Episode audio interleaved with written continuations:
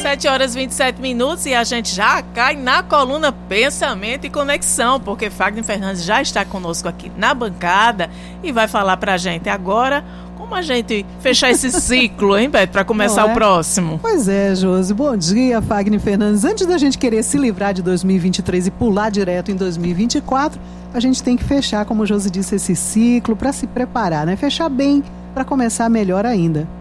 Com certeza. É bom dia, isso, Bom dia. Tem três caminhos que eu vou trazer para vocês hoje que eu acho que é fundamental, acho não tenho certeza que é fundamental para os dias que a gente tem vivido hoje, dias tão acelerados, necessidades tão, tão rápidas para que nós consigamos cumpri-las e quando vê a gente não conseguiu fazer metade e aí se frustra mais uma vez escuta aquela musiquinha, né? O ano termina. Traumatizante.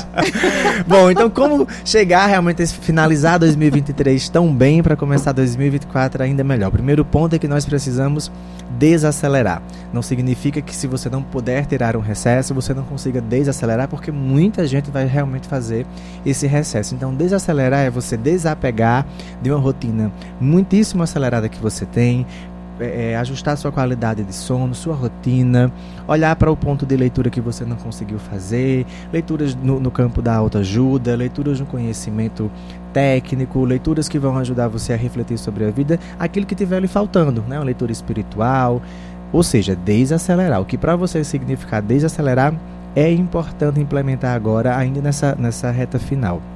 Um outro ponto importantíssimo é a gente reavaliar como foi o ano sempre as pessoas têm medo de reavaliar como foi a nossa caminhada, se a gente cumpriu aquilo que a gente prometeu, se a gente cumpriu como foi que nós conseguimos chegar lá, e isso também é importante para que nós saibamos e para o terceiro ponto, que é entender como planejar para executar o 2024 completamente diferente de 2023 e sem precisar ficar apostando no mês que vai chegar.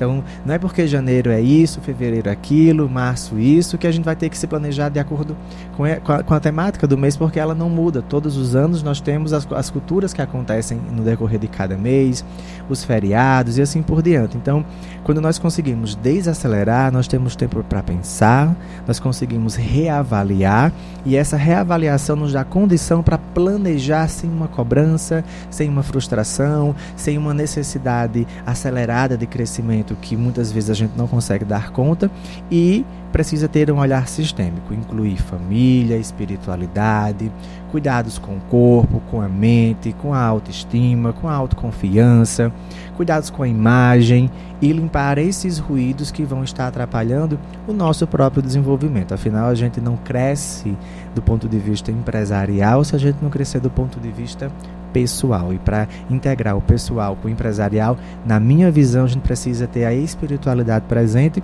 para que nós possamos realmente entender como fazer isso com verdade, com amor, com propósito, com significado e entender que aquilo que eu faço hoje impacta de alguma forma na vida de alguém.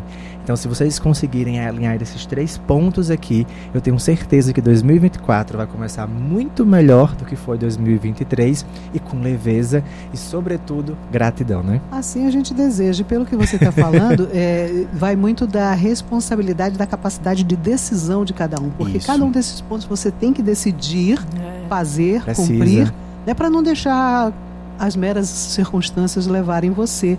Né? Você é, toma as rédeas da sua vida. Isso.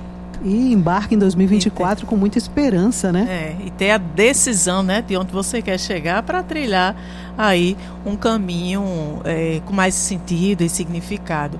Muito obrigada, Fagner, por todo esse percurso que fizemos ao longo de 2023, fechando aqui com chaves de ouro, mais uma reflexão na coluna Pensamento e Conexão de hoje.